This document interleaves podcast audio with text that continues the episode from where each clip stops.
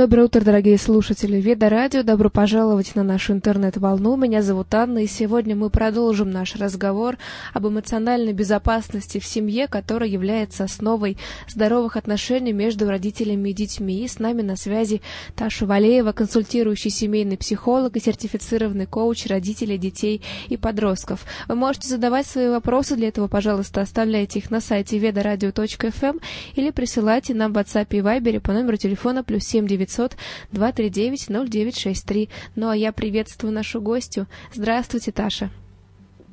Да, здравствуйте, Анна, здравствуйте, дорогие радиослушатели. Рада сегодня быть тоже с вами утром этого вторника. Нам тоже радостно, что мы снова можем с вами встречаться. Очень ценный был прошлый эфир, который мы провели неделю назад. Очень много осознания он вызвал, и сегодня мы продолжим. И э, я просто хочу передать вам слово, потому что я думаю, вы лучше знаете, с чего начать и как раскрыть эту тему. Да, спасибо. Давайте немножко тогда напомню, о чем мы говорили в прошлый вторник. Да, мы говорили про то, что эмоции, они есть, они не могут не быть, и от них не убежать, и нет такой задачи. Говорили о том, что эмоции, они разные, и это не делает их плохими, что словосочетание негативные эмоции психологи считают ну, условным, да, потому что они вызывают действительно неприятные ощущения, особенно если не понимать, что с ними делать. Вот. А способ проживания эмоций, он может быть более или менее удачный, и это уже, к счастью, зависит от нас, и это то, чем я хотела бы предложить вам сегодня заняться, изучать хорошие способы проживания эмоций. Но также понимаю, что мы все с вами попали сейчас ну, в определенную кризисную, такую глобально кризисную ситуацию. И есть некая особенность э, того, что происходит сейчас с людьми, с большим количеством людей. Поэтому думаю, как думаете, стоит ли затронуть эту тему, Анна? Хотела вот свериться с вами. Откликнитесь. Мне кажется, обязательно, потому что действительно мы сейчас живем в определенном эмоциональном фоне. Тяжело многим людям, я вот по себе, если честно скажу, поэтому очень нужен совет, нужна помощь, как правильно э, выражать свои эмоции, как, может быть, помочь нашим детям тоже проживать этот непростой для всех период. Хорошо, давайте тогда начнем именно с этого и посмотрим, что получится ну, что останется по времени для того, чтобы продолжить именно тему. Хотя эти темы на самом деле, они перекликаются, потому что я сейчас сказала, заявила о том, что планировала давать какие-то практические способы проживания эмоций, просто немножко сместим акцент на те эмоции, которые присутствуют, которые преобладают сейчас, да, это, хотя на самом деле это может быть не только тревога, не только паника, люди могут испытывать сейчас очень разные чувства, ну и страх, да, какой-то и подавленность, и отчаяние, и даже может быть отсутствие чувства, и это тоже нормально. Нужно понимать, что то, что сейчас с вами происходит, это таким образом ваша психика справляется с очень резко и очень сильно изменившимся внешним фоном, внешней реальностью. И нужно просто обратить внимание на некоторые как бы важные ключевые моменты. Давайте это сделаем. Самое главное, если вы меня слушаете и вам больше 18 лет, да, 18 плюс, то нужно признать, принять, э, почувствовать внутри себя вот это ощущение, что если я взрослый, мне 18 плюс, то я могу управлять своим состоянием. Да, иногда это не быстро, да, иногда это в какой-то степени, но тем не менее я могу на это влиять, и я могу это регулировать, поддерживая этим себя. И что еще важно, да, правильно вы сказали про детей, поддерживая это тех, кто не может в силу своего возраста управлять, регулировать свои эмоции, так как это могут взрослые. Это дети, и иногда это еще старики, люди преклонного возраста, им тоже может быть трудно. Вот. Если мы посмотрим сейчас на себя, в большей степени призываю смотреть вас на себя, чтобы понимать, что происходит и что с этим делать, и увидим, что в нас поднимается много злости. С одной стороны, это нормально, потому что злость – это эмоция, направленная на э, улучшение ситуации, изменение ситуации, когда какие-то мои потребности не удовлетворяются, либо кто-то нарушает мои границы. Вот. Но тем не менее, если наша злость, она приобретает такие формы, как знаете, мы начинаем искать виноватых, или мы начинаем очень сильно и яро отстаивать чью-то сторону, занимать какие-то категоричные такие вот позиции, то пусть это для нас с вами будет признаком того, что мы на данный момент не очень справляемся со своими чувствами. И будет признаком того, что значит мне нужно изучать, да, как я могу это сделать, чтобы было лучше. Ну а на дальнюю перспективу пусть это будет маркером того, что есть некая психологическая незрелость, и мне нужно будет в дальнейшем тоже об этом вспомнить, может быть, не в такой кризисный момент, ну и как бы изучать, а как мне дозреть, как мне стать более психологически устойчивым и взрослым человеком, чтобы я э, мог выдерживать разные состояния, потому что взрослый это не тот, с кем ничего не происходит, да, взрослый человек это к нему тоже приходят разные сложности, разные э, беды, даже я бы сказала, но он э, в силах выдерживать, переваривать их, да, и идти дальше без, без того, что он рассыпается на части. Сейчас очень много такого неприятного чувства, как бессилие, когда ну, нас что-то очень сильно задевает, но сделать мы ничего не можем, практически все, да, никак не можем повлиять на эту ситуацию. И вот это чувство бессилия, оно для психики даже как бы сильнее и страшнее злости.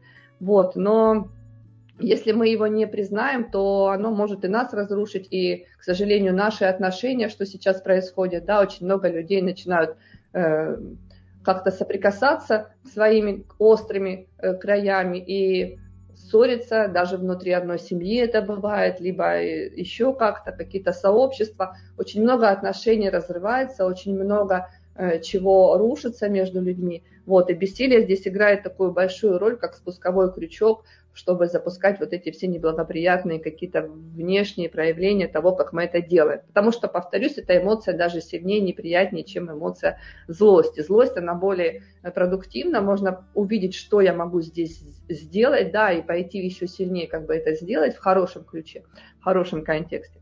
А с бессилием трудно, оно часто приобретает какие-то уродливые формы. Что я здесь предлагаю практически?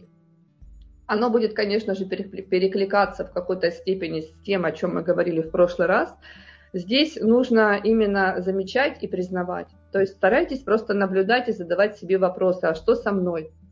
а что я сейчас чувствую, старайтесь учиться дифференцировать свои чувства. Не просто мне плохо, не просто я боюсь, да, и так далее. Может быть, если нужно загуглить, и сейчас нет с этим проблемы, какой-то, ну, не знаю, словарик, да, эмоциональных состояний, что вообще бывает, попробуйте примерить его на себя и отвечать себе на вопрос, что именно я чувствую. Я чувствую страх, или я чувствую обиду, или я чувствую какую-то зависть, или я чувствую отчаяние, или я чувствую бессилие, когда готов горы свернуть, а у меня нет каких-то понятных для меня инструментов да, или сфер деятельности. После того, как вы задаете этот вопрос и замечаете, а что со мной, да, попробуйте внутренне произнести, либо внешне, это не важно, зависит просто от ваших условий, что я признаю это чувство, я его вижу, я тебя вижу, да, ты пришло ко мне, и ты, и ты имеешь право тут быть какое-то время, ты проходишь через меня. Я признаю свою злость, я признаю свое бессилие. Ну, конечно, не забывайте, пожалуйста, в этот момент дышать, если вам очень сложно это делать одному, и вы испытываете какую-то бесконечную боль, ищите поддержку. Это может быть ваш психолог, психотерапевт, это может быть просто близкий человек, с которым у вас хорошие, теплые отношения, и который может просто в этот момент побыть рядом, может быть, поддержать вас за руку, может быть, подышать вместе с вами. Но когда есть связь между сердцами, то такие сложные болезненные эмоции, они проживаются легче. Вот, и вот так вот слой за слоем находите свои чувства, которые причиняют вам боль, и вы видите, что они выбивают вас из колеи, и старайтесь их признавать, замечать, признавать, продышать. И доказано психологами давно, что если мы не убегаем от какой-то эмоции, если мы даем ей пространство, и мы даем ей возможность сквозь нас пройти, то это не длится долго. Это намного сокращается присутствие ее в нашей психике, в нашей нервной системе, как будто потом раз и становится легче. Мы освобождаемся от этого. Если же мы пытаемся спрятаться, делаем вид, что ее нет, не признаем, говорим, уходи, ты мне не нужна, я не хочу тебя, да, видеть, чувствовать, знать, то тогда вот это, эти сигналы, они могут быть настойчивее, настойчивее и нам, намного дольше остаться с нами в нашем поле, в нашем пространстве. Вот, по поводу детей и взрослых, что еще хочу сказать? Нет, давайте со взрослыми закончим. Есть еще важные моменты, что э, эмоции очень хорошо проживать через тело. Потому что тело, если мы начинаем что-то сделать с телом, да, то включается наша лимбическая система, и уходит напряжение из лимбической системы, эмоциональная э, составляющая, эмоциональная паника снижается. Учитывая то, что сейчас, наверное, все-таки доминирующая эмоция – это тревога, это, это паника, это какие-то переживания, сожаления, да, то что с ними делать через тело?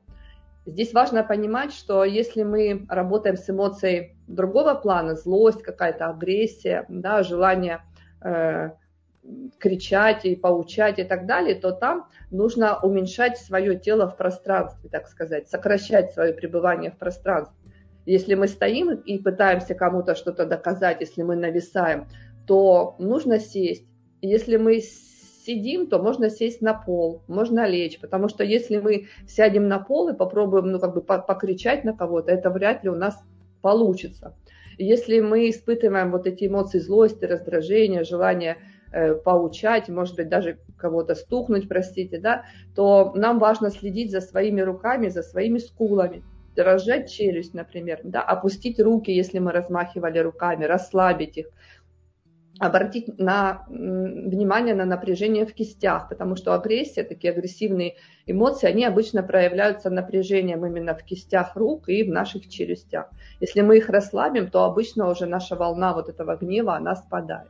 Вот. И если мы уменьшим себя в пространстве, сядем ниже или вообще ляжем, нам тоже будет легче пережить вот эту волну. Что же касается тревоги, паники, с которой я начала, то здесь наоборот, здесь важно иметь опору, иметь более такое стабильное ощущение под своими стопами и вообще под своим телом в принципе.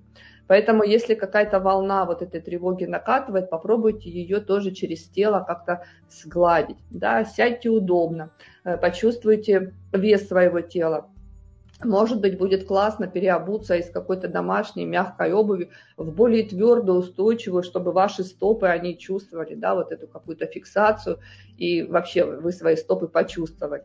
Вот. Э, можно в этот момент попробовать сделать любые физические упражнения на устойчивость, да, при которых э, ваши ноги, они плотно стоят на полу, вы чувствуете свой вес, может быть, вы как-то балансируете, что-то такое делаете, Следите за дыханием, делайте его более медленным, более спокойным. Здесь не обязательно как-то очень глубоко стараться дышать. Скорее это какое-то такое размеренное дыхание. И классно дышать на счет, когда вы делаете паузу э, между. То есть после выдоха вы 4 вдох, 4 выдох и 4 паузы. Это тоже будет способствовать тому, что тревога, паника, они будут уходить. Вот. Еще такой простой лайфхак. Попробуйте просто измерить свой пульс посчитать его да, за минуту или за 30 секунд, это уже снижает эм, какую-то тревожность вашу, когда вы переключаете два полушария с эмоционального на рациональное, вы что-то считаете, что-то пишете, вам уже становится проще успокоиться. Вот, это то, что касалось, что делать в моменте, как можно себе помочь взрослым. Ну и не помню, говорила об этом в прошлый раз или нет, это некие практические инструменты, а все-таки есть всегда некая мировоззренческая, философская база. Особенно в такие кризисные, кризисные ситуации нам очень важно вспомнить о том, что в этом мире мы не можем управлять всем и влиять на все. И очень важно нам разделить две сферы. Конечно, их, наверное, больше, но условно две большие сферы – это сфера моего влияния, где от меня что-то зависит. Да, вот я что-то сделал, не знаю, почистил картошку и сварил ее, и я могу накормить себя и свою семью. Я пошел на работу, и я эм, заработал какие-то деньги, либо я сделал что-то для мира в том числе, да, для людей. Я вытер пыль, дома стало чисто, я сказал доброе слово, у кого-то стало светло на сердце. Это то, что зависит от меня, это моя зона влияния. Но также есть еще зона, э, сфера забот или сфера тревог ее называют. Это там, где нам не все равно, но там, где от нас ничего не зависит. Что бы мы сейчас ни делали, э, это ну, никак практически не аукнется на том, что происходит в этой сфере. И вот эти сферы, их нужно хорошо замечать, сейчас э, можете вставать утром и задавать себе вопрос, то, что я сейчас сделаю, оно находится в какой сфере? Это действительно то, на что я могу повлиять, или я э, свое внимание, свои силы, свой ресурс отдаю той сфере, где от меня ничего не зависит, но в чем здесь ловушка? У меня не хватает сил и ресурсов э, выполнять тогда свой долг там, где от меня зависит. То есть действуя в большей степени в сфере забот, в сфере тревог, мы как будто бы уходим из сферы своего влияния, и там остается без нас холодно, пусто, да, мы кому-то не додали внимания, кого-то забыли накормить, там еще что-то такое. И призываю вас это замечать и возвращать себя через силу своего сознания, через осознанность, вот все-таки больше в сферу влияния. Потому что тогда и мы будем меньше тонуть в тревоге, она естественным образом рождается в сфере тревог, потому что то, что мы видим, нас беспокоит, а сделать с этим ничего не можем, от нас это не зависит. И как снежный ком тревога копится. Но как только мы переходим сферу влияния, там, где от нас зависит, мы видим результат своих действий. Мы делаем какие-то простые вещи, мы идем на улицу, мы едем в магазин, мы читаем книжку, ну и так далее, да, и мы видим результат. И наша нервная система, она тоже от этого дополнительным образом еще успокаивается. Вот. Когда мы более-менее устаканили себя, только тогда можно думать о том, что делать с детьми. Хотя, конечно, это хорошо в речи, да, но как бы последовательно. Я могу рассказывать, что сначала займитесь своим состоянием, потому что дети, они считывают, что с родителями, и можно быть в очень сложных, в очень непростых условиях, но если рядом с ребенком находится значимый взрослый, который в норме, которые не в тревоге, не в панике. Пусть будет даже очень простая еда, пусть даже будут какие-то громкие звуки, если это ну, говорить про военные операции. Но если есть рядом мама, папа, которые э, сами не э, выброшены, берег да, здоровых эмоций, то ребенку тоже будет нормально, и он не получит каких-то травм. Ну и напротив, если мама с папой в ужасном расколбасит, то, конечно же, это в первую очередь считает ребенок, даже если они будут говорить ему словами что-то обратное ребенок, он всегда очень чувствителен к внутреннему состоянию значимого взрослого. Поэтому, конечно, это параллельные процессы. Конечно, здесь нельзя, знаете, так, ребенок, подожди, я сейчас два дня буду заниматься своим состоянием. Нет, но э, некую иерархию все равно классно, если вы будете видеть. Поэтому я начала с того, что, пожалуйста, ваше состояние – это задача номер один, как маска в самолете сначала маску маме, иначе потом некому будет просто надевать маску ребенку. Что делать с детьми? Что вообще, как им транслировать то, что происходит? Какую-то правду говорить, неправду? Конечно же, здесь, э, ну и как помочь им с эмоциями? Конечно, здесь очень много зависит от возраста ребенка. Если ребенок очень маленький и он не замечает, и вы в норме, и у вас внутреннее состояние вы смогли отрегулировать, то не обязательно ему даже что-то говорить дополнительное. Если он замечает и задает вопросы, и вы видите, что он тоже начинает волноваться, то сейчас э, психологи выпустили определенный мультик, если э, это технически возможно, я могу Анне прислать потом ссылку, чтобы ее где-то оставить, которой было бы классно показать ребенку где простыми словами говорится о том, что сейчас происходит в мире. Я сейчас коротко перескажу, но если что, мультик тоже можно будет посмотреть. Идея в том, что это, если это, конечно же, не подросток, да, если это ребенок, там такая сидит белая кошечка, и она рассказывает ему о том, что наш мир, дорогой мой друг, он очень большой, что в нашем мире есть не одна страна, есть много-много разных стран, так же точно, как есть разные люди, да, вот мы с тобой живем, вот еще кто-то, еще кто-то, и также есть разные люди. И как люди иногда ссорятся, да, так и страны, они тоже могут иногда дружить, а иногда могут что-то не поделить. И если эти разные страны, они не могут договориться, то к ним приходят разные чувства – неприятные. Злость, страх, обида. И в принципе это нормальные чувства, но порой они могут быть очень-очень сильными. И если это так, то эти страны, эти чувства, они заставляют эти страны сильно поссориться. А когда страны ссорятся между собой, то в них становится неспокойно жить. И что страна, в которой ты живешь, она тоже может поссориться с какой-то другой страной, и это может быть очень неприятно, но такое случается. И чаще всего э, в этом случае мы, дети, мало на это можем повлиять и что-то изменить. Вот. И из-за этой ссоры между странами ты можешь слышать какие-то звуки, какие-то новости, да? твои родные могут беспокоиться, они могут куда-то переезжать и так далее.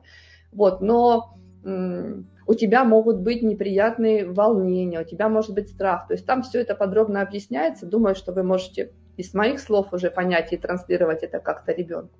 Но те эмоции, которые у тебя поднимаются, дорогой ребенок, да, это э, они нормальны. Почему? Потому что они помогают тебе позаботиться о себе, помогают э, тебе в этот момент, пока твоя страна договаривается с другой страной. Вот, и если они у тебя возникают, эти чувства, волнение, страх, да, то тебе нужно кое-что сделать. И рассказывается дальше, что сделать, что сначала скажи себе, что я не могу это изменить, да, мне нужно просто какое-то время в этом побыть, ну и немножко подождать.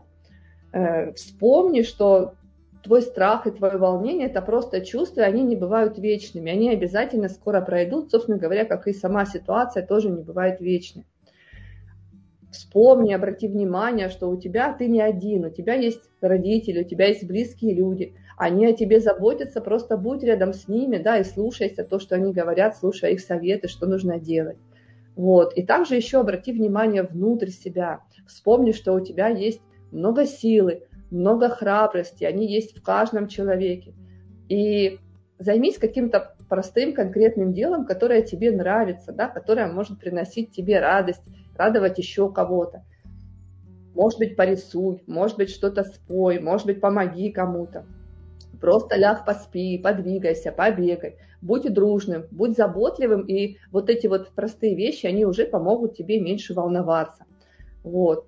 И запомни, что твоей вины нет в том, что твои родители, они обеспокоены или они сейчас очень сильно заняты, так что им не до тебя. Вот. И важный такой вывод в конце, который нужно дать ребенку, это то, что хотя неприятности, они случаются, но они обязательно проходят. Ты не один, у тебя есть мама, папа, взрослые, которые знают, что происходит, которые следят и обязательно позаботятся о безопасности, насколько это будет в их силах. Вот, такое послание я бы рекомендовала транслировать детям. Конечно, ну, детям определенного возраста, наверное, это не знаю, ну лет, дети все разные, но примерно лет до 7, до 8, до 9, кому-то и до 10. Можете его интерпретировать по-своему, да, то есть добавлять какие-то элементы в зависимости от возраста ребенка, но в принципе на эту тему вот с ребенком можно поговорить таким способом. Если ребенок уже немножко постарше, если у него есть какие-то вопросы, он приходит и спрашивает, особенно если ребенок был где-то в социуме, да, и там могут быть разные мнения, он может вам их задавать. Обратите внимание на то, как вы будете ему отвечать. Здесь очень важно, чтобы вы давали простые ответы по факту. У вас могут быть эмоции, у вас может быть какое-то расщепление. Расщепление – это когда я за белых или за красных, да? когда я категорически за или категорически против. То есть такое черно-белая крайняя позиция. Но постарайтесь э, увидеть это в себе и работать с этим как взрослый человек – а ребенку не давать своих эмоциональных оценок, не, не давать своего какого-то настроения. Говорите фактами, говорите простыми э, словами о том, что происходит, учитывая его возраст, да, не вовлекаясь эмоционально сами и не вовлекая его. Если он задает вопросы, на которые вам сложно ответить, и вы действительно сами не можете разобраться, да, мама, а кто виноват и так далее, давайте какие-то философские понимания, что война – это территория отсутствия правды, например, да, что здесь очень трудно вообще разобраться, а простым людям, которые ну, как бы никак к этому не относятся, никак не принимают какие-то решения, вообще невозможно. Давай, может быть, мы посмотрим какие-то разные варианты с разных сторон, если это уже подросток, например, да, идем немножко дальше. То есть старайтесь подростку возвращать вопросы назад. А что ты думаешь об этом? Давайте ему выговориться. Потому что очень важно, когда мы испытываем какие-то эмоции, иметь возможность расположить их где-то, проговорить, и тогда уже становится легче. А что ты об этом думаешь? А как это для тебя? А где мы можем посмотреть еще какую-то информацию, чтобы не однобоко, не с одной стороны, да, а давай попробуем провести какое-то простое исследование на нашем уровне и будем просто наблюдать, может быть, не спешить с выводами. Это займет некий процесс, да, чтобы тревога тоже, может быть, снижалась. Но здесь важно соблюсти баланс и, конечно, не утонуть 24 на 7, ну, как бы только в этом занятии.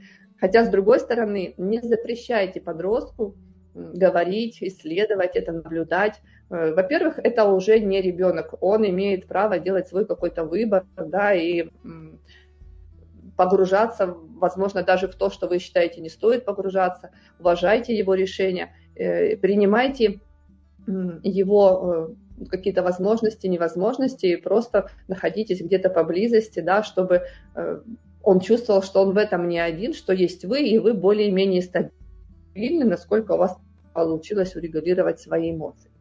Вот. Ну и критически важный момент, напомню, он как бы понятен из прошлого эфира, если вы слушали, то, что когда у детей какие-то эмоции есть, наша святая родительская обязанность, в отличие от того, там, проверять, не проверять уроки, это на выбор, да, что-то делать, но вот наш родительский долг – это принимать эмоции детей. То есть если вы видите, что с ребенком что-то происходит, он переживает, он боится, он обеспокоен, он еще что-то, э, используйте технику контейнирования, принятия эмоций. Она простая, напомню ее в нескольких словах. Я вижу, что ты, да, и дальше что вы видите? Я вижу, что ты боишься, я вижу, что ты устал, я вижу, что ты обеспокоен, я вижу, что у тебя много тревоги. Второй пункт – это вы покажите, пожалуйста, ребенку, что чувствовать эти чувства нормально. Так бывает, это не значит, что с ним что-то не так, что когда что-то происходит, то ощущать вот эти вот внутренние ощущения – это более чем нормально, это даже нужно, полезно, чтобы справиться с внешним. Это можно выразить словами, что то, что ты чувствуешь, это нормально. Это можно выразить выражением глаз, интонацией, да, каким-то даже позой своего тела, то, как вы реагируете на его чувства. Хочется ли вам быстрее выключить, чтобы ребенок это не чувствовал? Хочется ли вам заставить его замолчать? например, если он плачет, да, от каких-то чувств или кричит. Либо вы говорите ему, нет, ну нормально то, что ты чувствуешь, то, что с тобой, то, что с тобой происходит, это нормально. Я тоже, возможно, порой это чувствую, да, и так бывает, но смотри, что я с этим делаю. То есть третий такой момент – это просто побыть рядом, не спешить давать какие-то советы, а просто выразить сопереживание, сказать, мне жаль, что ты это чувствуешь, я хотел бы тебе помочь, поддержать, подскажи, что я могу для этого сделать, если ребенок более взрослый. Если ребенок поменьше, просто пытайтесь через тело телесно как-то, не знаю, обнять, погладить, полежать и так далее, дать ему поддержку, если он позволяет. Ну и четвертый момент, это когда все немножко успокаиваются, либо какая-то волна стихает, да, очередная. Мы пробуем показать, что можно практически с этими чувствами делать. Как проживать злость, что делать с тревогой, мы немножко сегодня поговорили, да, как подышать, как заняться простыми делами, которые отвлекают, переключают и дают ощущение, ну, что все движется, как должно двигаться, что я живой, что я могу делать какие-то вещи, получать какой-то результат. Вот такая история с детьми. Э, может быть, есть какие-то вопросы в этой точке, Анна? Или мы пойдем немножко дальше в ту тему, Спасибо вам большое, что раскрыли эту тему. Действительно, это так важно. И а, у нас есть вопросы, которые связаны а, с эмоциями между родителями. Вот Александр нам пишет, как правильно мне как мужу действовать, когда по телефону на супругу, которая 35 лет, нападает ее бабушка и мама, вымещая на ней свой гнев, страхи по поводу текущей ситуации. Супруга занимает нейтральную позицию и не хочет никого обвинять. Ну, наверное, есть э, какое-то право у супруга, если это ваша жена, вы хотите ее защитить, э, переключить это общение с бабушкой на себя и попросить бабушку сказать, ну, пожалуйста, если хотите, скажите мне, да, я сильный, я мужчина, и я готов принять ваши эмоции, например, если вы готовы принять эмоции бабушки а жена от этого страдает, ей плохо, пожалуйста, не делайте это в ее сторону, я как бы не разрешаю вам обижать свою жену, ну, что-то в таком ключе. Подберите те слова, которые уместны в вашей конкретной ситуации, в ситуации ваших отношений. Но в любом случае здесь э, дистанция, правильно выбранная дистанция играет позитивную роль в любых отношениях. Мы не обязаны э, принимать эмоции наших э, взрослых родственников. Я вначале сказала, да, старикам бывает сложно, и, и мы можем их поддержать, но если у нас есть для этого ресурс и ощущение, что меня на это хватит. Если вы понимаете, что нет, не хватит, что вы от этого, ну, как бы начинаете разваливаться, и вас не хватает потом на себя, на детей, да, на свою семью, то лучше сказать честно, прости, я не могу этим тебе помочь, я от этого болею, потом страдаю, да, я буду просто на расстоянии посылать тебе какие-то позитивные установки, мысли, но близко общаться я не смогу. Это может сделать и сама женщина, это может за нее сделать муж, если она дала ему такое право. Важно понимать, что не играть в спасателя, да, не пытаться прибежать и спасти какого-то хорошего человека от какого-то плохого, действовать только по запросу. Или, или по, по э, дорогая, нужна ли тебе моя помощь в этом вопросе? Если она говорит да, тогда ну, я вижу, возможно, мужчине вмешаться. Если жена говорит, ты знаешь, мне нормально и так, то тогда это уже проблема внутренняя мужа, который не может со своими чувствами справиться. Я бы так ответила. Благодарю, очень важный э, момент, и я думаю, он во многом универсальный, да, вот то, что вы сейчас сказали, можно применять на свою ситуацию. И вот следующий вопрос.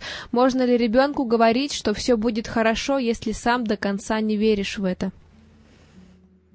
Я думаю, да. Давайте вспомним фильм «Жизнь прекрасна», как э, папа с сыном попал в концлагерь, да, и он старался защитить психику ребенка и разыгрывал там определенный сценарий – и действительно ему это удалось. Поэтому, на мой взгляд, да. Здесь же, знаете, почему не уверен? Если мы обратимся к каким-то мировоззренческим штукам, да, какой-то своей духовной платформе, то и вспомним, что мы не только тело, что у нас есть духовная составляющая, которая, похоже, живет вечно, да, и которая имеет какой-то путь в этой вселенной то в итоге все будет хорошо в любом случае, можно опираться на вот это. И тогда это ну, будет как бы исходить из более такой уверенной вашей части и не будет неким обманом или притягиванием за уши. Да? Я думаю, да. Спасибо, это уже очень важный момент. И вот следующий вопрос. Что делать, если в сыне подростке проснулся революционер? Хочется оградить его от опасности, но, похоже, не знаю, какими словами и действиями. Пока просто ограничиваем. А, ну, здесь, конечно, хотелось бы понять, от чего ограничиваете и к чему он, ну, как бы стремится. Да, я бы, как всегда, рекомендовала здесь смотреть на э, увидеть то, что происходит в позитивном ключе. Он э, говорит о том, что он готов защищать кого-то, да, прямо куда-то ехать, как-то включаться, то понятно, что у нас, как у родителей, есть возможность не отпустить, то есть мы не убираем сложности с пути, мы говорим, ну как бы нет, поехать не получится, а эмоционально мы не бросаем его. Это то, о чем я говорила на первом эфире. То есть мы всегда можем в любом э, действии, поступке, в любом качестве найти две стороны – более негативную и более позитивную, потому что наш мир дуален. И я предлагаю вот здесь посмотреть, знаете, через призму того, за что можно как бы похвалить даже ребенка, за что можно э, его э, ему дать позитивную обратную связь. Слушай, какой ты благородный, например, да, или какой ты смелый, или какой ты решительный. Я вижу прямо как много в тебе вот этой силы какой-то внутренней, достоинства, там, не знаю, еще какой-то жажды справедливости. То есть дайте ему а, эмоциональную связь, не осуждайте его, не наказывайте его. Но в то же время, так как у вас еще есть рычаги, если они есть, да, если это не 18 то вы говорите о том, что ну как бы нет, технически невозможно, прости, пожалуйста. Э, классно то, что ты чувствуешь, хорошо, что ты способен на такие переживания, да, и на такие порывы. Оцените это, эмоционально, сердечно будьте с ним рядом, не не отгораживайтесь, не осуждайте его, не обвиняйте, но по фактам смотрите, что будет уместно, что нет, потому что пока вот этот рычаг управления в ваших руках, ну, пока ребенок растет, и это тоже здорово в какие-то моменты. Ладно. Благодарю, тоже очень важный момент. И вот последний вопрос, который у нас есть по этой теме пока что, вот сейчас его озвучу. Если сейчас нет эмоциональных сил поддерживать радостную атмосферу, можно ли обратиться к мультикам, чтобы ребенку было веселее? Я думаю, что нет задачи поддерживать радостную атмосферу в безрадостное время, ну, тотально, знаете, что вот прямо мы сейчас все должны радостные, как бы там что-то создавать, улыбаться, плясать.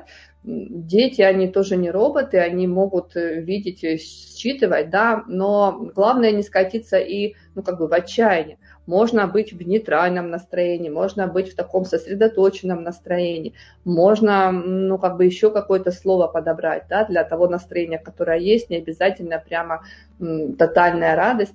Это первое. Можно честно сказать ребенку, опять же, в зависимости от возраста, что, какие чувства приходят к вам и что вы с ними делаете. Знаете, классно будет, если он будет видеть, что да, мама тоже тревожится, но она вот это вот это сделала, вот это вот это вот э, как бы время прошло, и она вышла на какое-то другое состояние. Это будет классный пример того, ведь э, эта ситуация, она сейчас что делает в семьях?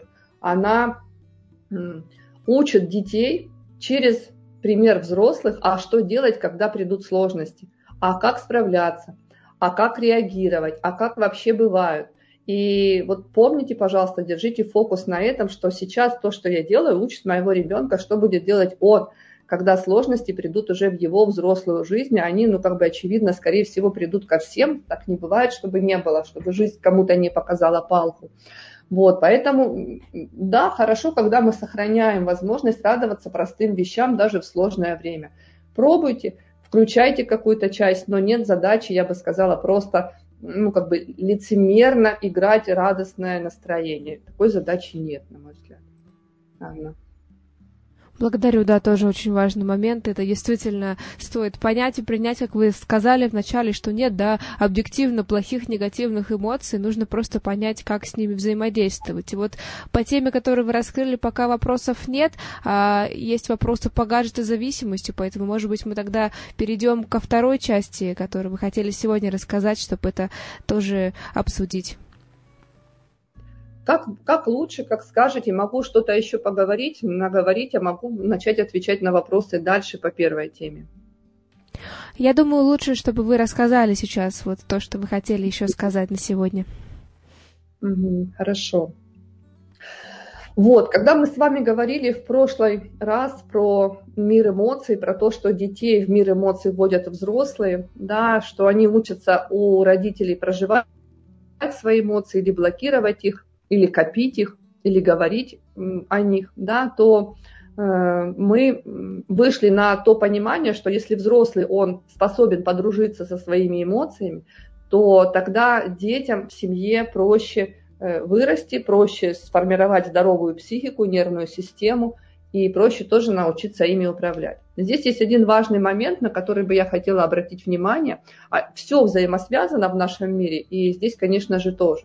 Что если мы умеем обращаться с эмоциями, то, скорее всего, у нас получится и отношения, да, отношения в паре. Потому что очень много чего сыпется именно от того, что я не понимаю себя, свои ощущения, я не умею их проявлять, и отношения, конечно же, тоже получаются такими кривыми, и в какой-то момент они часто разрушаются. Для ребенка можно практически ничего не делать из воспитательных каких-то процессов специальных, только если у него есть э, одно богатство в его жизни, в его детстве. Это хорошие, счастливые, уважительные, трепетные отношения между мамой и папой.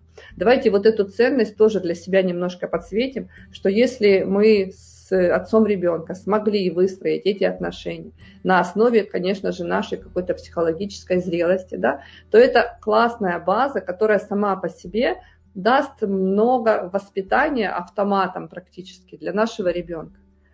Вот. И если э, у нас на данный момент что-то не так, это не повод провалиться в какое-то, опять же, чувство вины, да, бесконечное, либо отчаяние. Это повод понять, насколько важно э, разбираться с эмоциями, насколько важно учиться их использовать, применять и с близкими людьми. По-любому мы с ними будем их проживать и проявлять, но как это делать? Вот. И в прошлый раз мы говорили о том, что в плане эмоций, саморегуляции все начинается с наблюдения. Да? Начать наблюдать, а что я сейчас чувствую, начать вести дневник эмоций, возможно, куда я записываю те чувства, которые со мной происходят. И сегодня хотела бы поделиться с вами еще небольшим лайфхаком по поводу интересного варианта дневника, который может быть хорошим таким практическим инструментом в тот момент, когда у нас появляются достаточно сильные эмоции, которые, в свою очередь, нас толкают на ну, какие-то некрасивые действия, да, на агрессивные действия, на эмоциональное насилие, либо даже на физическое насилие. Вот. Что это такое? Заведите, пожалуйста, если вы хотите здесь двигаться да, в позитивную сторону, какой-то блокнот, какую-то тетрадку. Э, классно будет, если на ней будет уже либо какой-то смешной рисунок, который вызывает у вас да, какой-то э, внутреннюю такую улыбку, либо напишите, наклейте какое-то название, которое тоже может быть смешным для вас. Ну, не знаю, например, мои тараканы в голове, да, или там я опять там, меня опять понесло, что-то такое, что именно для вас вызовет улыбку. Наклейте и положите эту тетрадку, эту блокнот в какое-то место, где не знаю, ваша спальня. Если нет отдельной спальни, может быть, даже в ванную, в какую-то в кухню, в какой-то шкафчик, куда вы можете выйти и ну, побыть какое-то время один, да.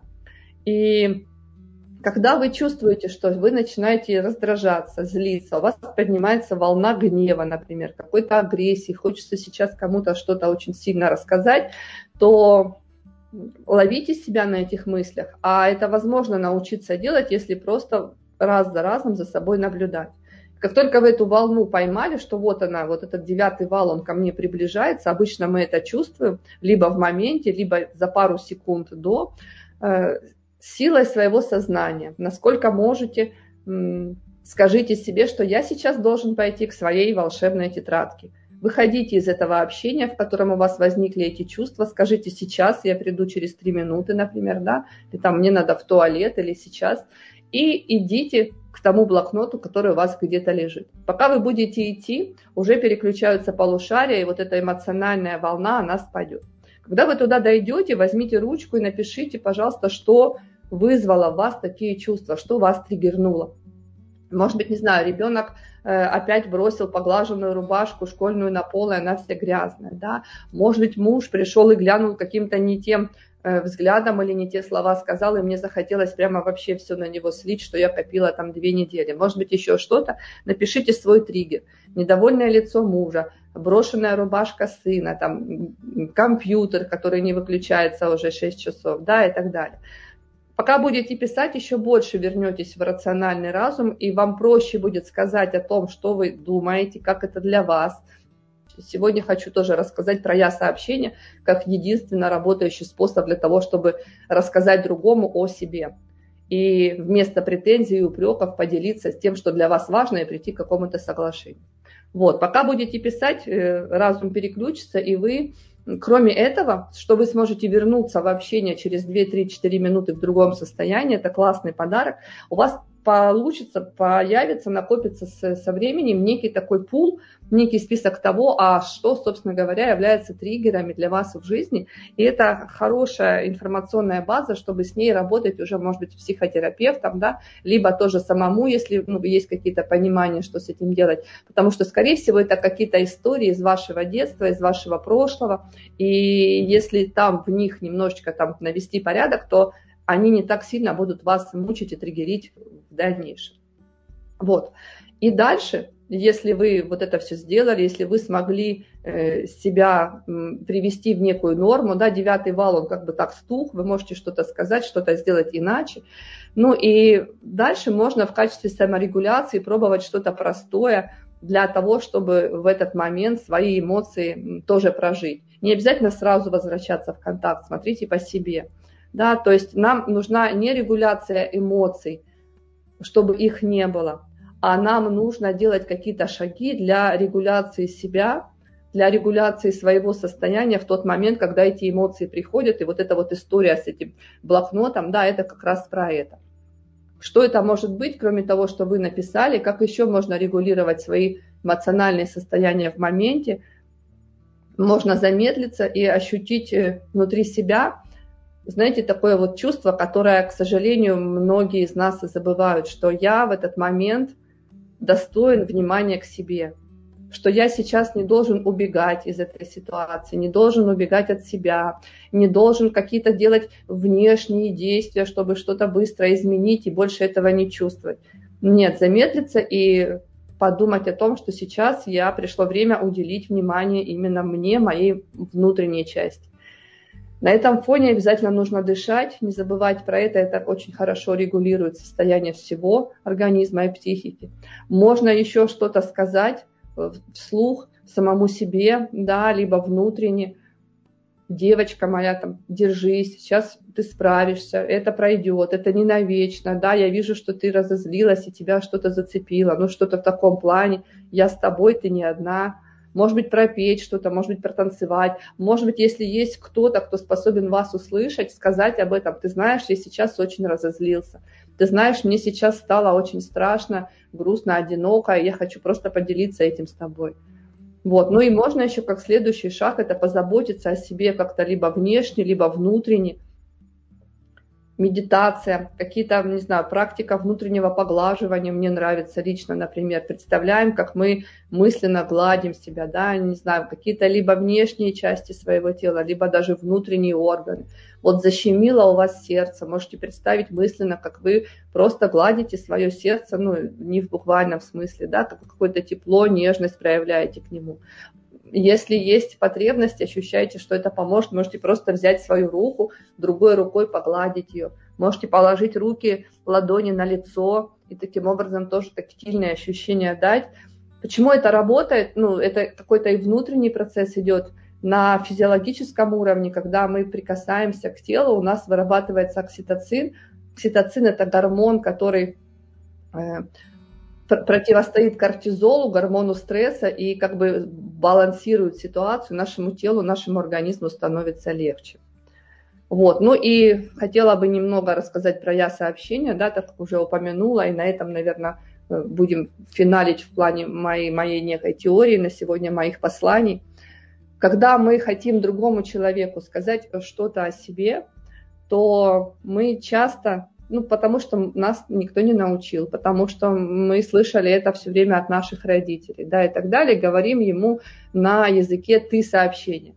Да, а что ты бросил рубашку, да, почему ты на меня так смотришь, а ты опять, а ты это снова и так далее. И как только человек слышит слово «ты», и за ним некое, ну, по сути, осуждение, обвинение, упрек, претензию, то его разум, он закрывается, его психика, она начинает обороняться, и здесь невозможно услышать друг друга, понять друг друга и провзаимодействовать конструктивно, позитивно, да, чтобы это помогло и тому, у кого есть какая-то ну, как бы проблема, да, и тому, к кому она обращена. Поэтому психологи всего мира предлагают вместо этого так называемое «я-послание», «я-сообщение», из чего оно состоит, да, и как им пользоваться. Есть четыре шага в, этом, в этой коммуникации. Это, это считается один из важных способов здоровой коммуникации. Первый шаг – это мы просто описываем, что с нами происходит, и причем описываем именно, что с нами происходит. Не ты бросил рубашку, да, а я вижу, что рубашка лежит на полу.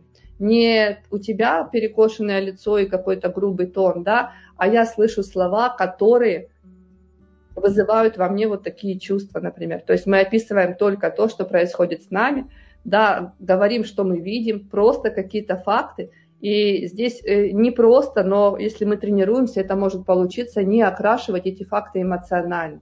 То есть мы не говорим, что я опять вижу, и меня это бесит, как рубашка лежит на полу.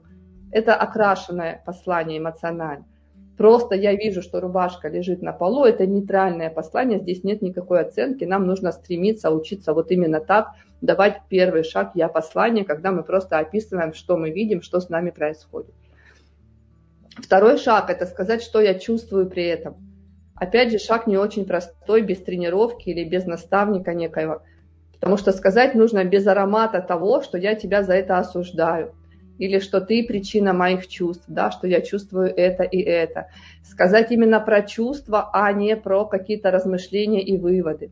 Например, про рубашку. Давайте, да, попробуем. Я вижу, что рубашка лежит на полу. Это был первый шаг. Второй шаг.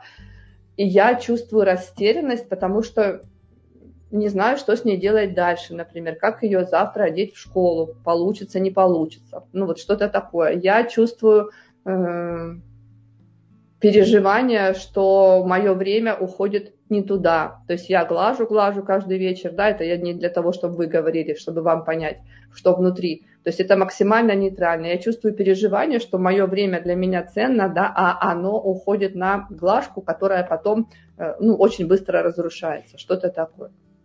Третий шаг – это сказать о том, что вам нужно – вот в этой ситуации, когда валяется рубашка, когда вы чувствуете э, некую обескураженность, да, что вы гладили, прошло время, оно уходит в песок. Что вам нужно, в чем вы нуждаетесь? Здесь можно сказать, что я нуждаюсь в том, чтобы мое время не тратилось зря. Или я нуждаюсь в том, если муж пришел с каким-то недовольным лицом или грубыми словами, я нуждаюсь э, в нашем дружеском общении и в культуре общения между нами, да, или мне хотелось бы, чтобы ты сейчас, чтобы я не съехала на ты сообщения, мне хотелось бы видеть э, твое лицо более радостным, когда ты возвращаешься домой. Ну, что-то такое здесь можно покрутить, попробовать. То есть в чем нуждаюсь именно я. И четвертый шаг – это просьба, некая передача меча, некая просьба о том, что дай, пожалуйста, мне в ответ ну, какую-то честную реакцию, да, что ты думаешь об этом, можешь ли ты вешать рубашку на плечики, да, можешь ли ты мне сейчас улыбнуться, пожалуйста, для меня это важно. Вот.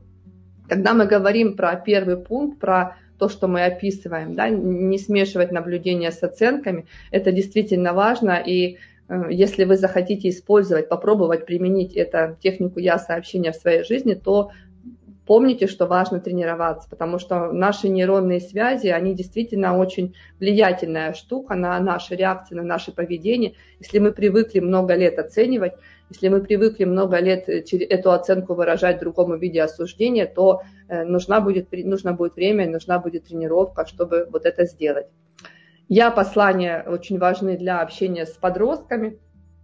Вообще всегда важны. Классно маленьких детей с самого раннего возраста, конечно же, тоже к этому, ну, как бы своим примером, своим взаимодействием научать. Но если у вас подросток, то, скорее всего, на каждое ваше «ты» послание он будет отвечать либо хамством, либо резкостью, либо откровенной грубостью, либо тем, что он будет закрываться, уходить в себя и избегать контакта с вами. Поэтому только через «я» послание, через «я» сообщение можно выстроить хорошие, уважительные отношения с подростком, теплые, а уже на базе хороших отношений вы сможете реализовать какие-то другие свои идеи в виде правил, договоренностей, которые, конечно же, всегда важны в семье. Анна, наверное, я на этом сегодня остановлюсь. Подозреваю, что есть еще какие-то вопросы вот в эту тему, в семейную, и с радостью на них отвечу. Спасибо вам большое, дорогая Таша. Столько сегодня практичных рекомендаций, прям пошаговых инструкций, как э, быть в гармоничных эмоциях с самим собой, принимая их и принимая эмоции других. И вот вопрос такой к нам пришел. Здравствуйте, давно слышала про технику я сообщения, но не могла понять для себя. Получается, когда я выражаю свою, э, выражаю, говорю о своих чувствах и нуждах, это как будто я изначально надеюсь, что человек примет ответственность за них и обязательно должен должен их принять. Но что делать тогда, если человек по-прежнему не идет на контакт? Какое тут должно быть внутреннее состояние? Нет такой задачи, чтобы другой человек принял ответственность за наши чувства и за наши переживания. Здесь важно, ну, как бы, знаете, есть такие аксиомы, да, в геометрии. Это аксиома, что мы сами отвечаем за то, что мы чувствуем. Никто, ни мир, ни другие люди, ни другие страны, они не виноваты в этом. Вот, и поэтому нет задачи э, переложить эту ответственность и ждать, что кто-то ее подхватит и э, сделает так, как кайфово, как хотелось бы сделать нам. Смысл я послания, я сообщения, это чтобы люди лучше слышали друг друга. Это реально открывает двери в сознание, в сердца, когда мы говорим вот с помощью этого, этой конструкции словесной, да, и э, у нас больше шансов быть услышанными и больше шансов договориться, потому что на самом деле, может быть, несложно мужу вам улыбнуться, придя с работы, просто он даже не знал об этом. Но если вы говорите ему, э, задолбал ты уже своей, там, не знаю, кривым лицом, да, сколько можно, то он никогда не дойдет до, ну, как бы до желания это сделать. Ему будет хотеться только нападать на вас в ответ. А если вы честно скажете, что я вижу, ну, опять как бы какое-то лицо, которое, ну, вот такое, вот такое, да, что ты как-то на меня что-то такое мне говоришь, и я чувствую при этом вот это и вот это, и мне было бы важно, чтобы мы при встрече, например, просто улыбались, хотя бы как-то обнимались и делились чем-то позитивным, а потом давай разбирать негативно, это моя потребность, что ты об этом думаешь, то услышать больше шансов. Но важно понимать, что нет задачи 100% всегда, чтобы было по-нашему, это нереально, это не будет. Она имеет полное право ответить «нет». И просьба, она отличается от требования только одним часто. Внешне это могут быть одни и те же слова. Просьба отличается от требования тем, что я принимаю ответ «да» и ответ «нет» одинаково. Не расстраиваюсь, не ругаюсь, не обижаюсь. А если я расстраиваюсь, обижаюсь и ругаюсь на нет, то значит для себя можно поставить галочку. Это была не просьба, это было требование. Вот в чем дело. А ну, как бы требования, здесь важно понимать, где уместны требования, где нет. Если это ребенок пяти лет, допустим, и вы чего-то там от него важного хотите, да, это может быть требование. Но если любой человек старше, не знаю, 12 лет, то Э, ну, какие-то единичные требования, единичные могут оставаться там до 18, да, но они должны быть очень глобальны. А все остальное это просьбы и способы договориться. Вот такой мой ответ. Спасибо вам большое, Таш, тоже очень важный ответ сейчас прозвучал. Я думаю, многие могут э, посмотреть, как они к этому относятся. И вот следующий вопрос тоже, я думаю, нередкий. У нас классическое разделение в семье. Мама строгая, иногда плохая, а бабушка, иногда папа – олицетворение доброты, потому что они потакают детям. Понимаю, что так не должно быть, но что делать в таком случае?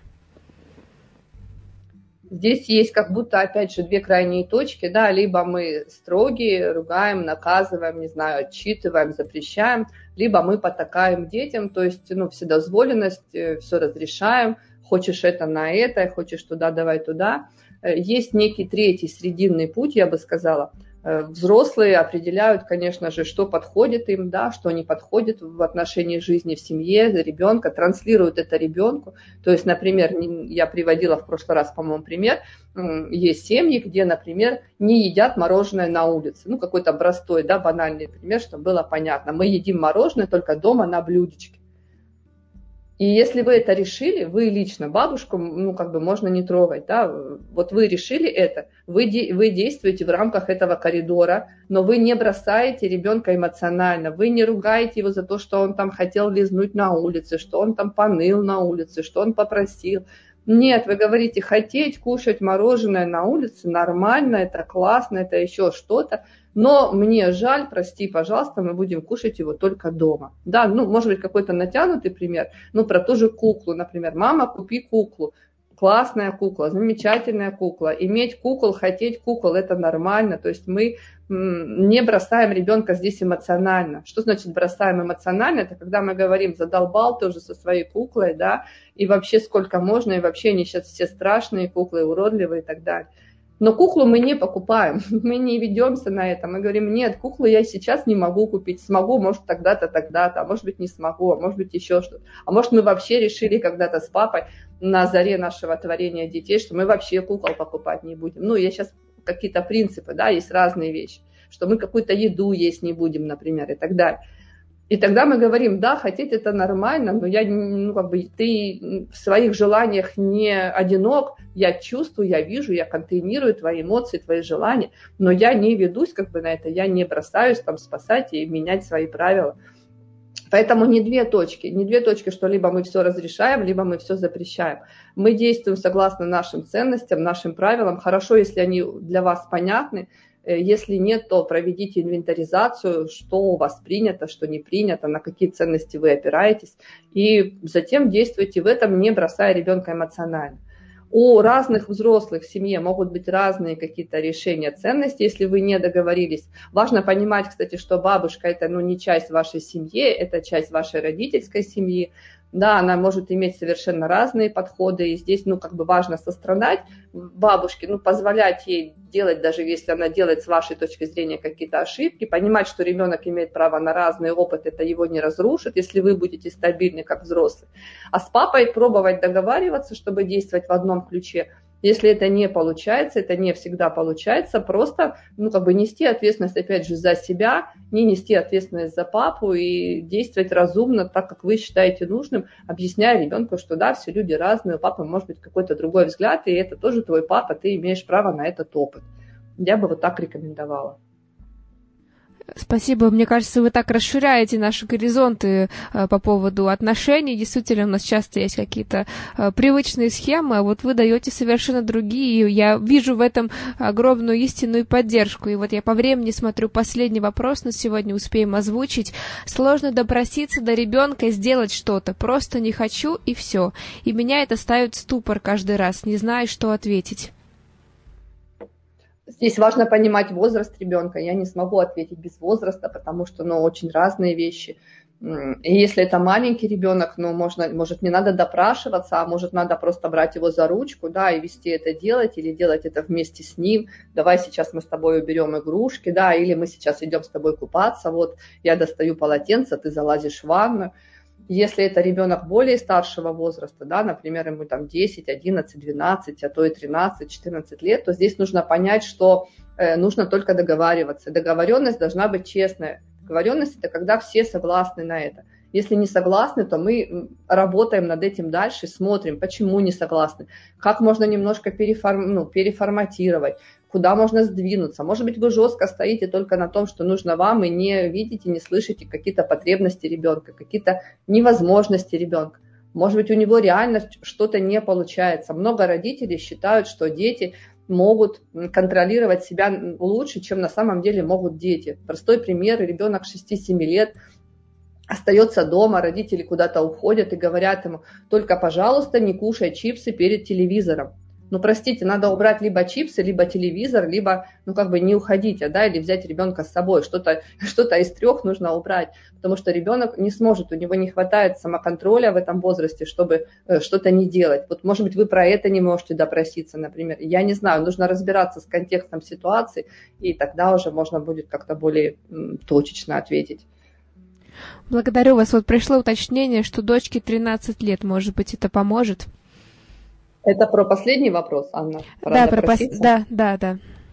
Угу. Ну, скорее всего, идет саботаж просто, то есть вы не договорились, вы не сверили свои потребности, желания, вы, скорее всего, не слышите ее какие-то, да, смыслы, ее мнения, не считаетесь, возможно, с ее мнением.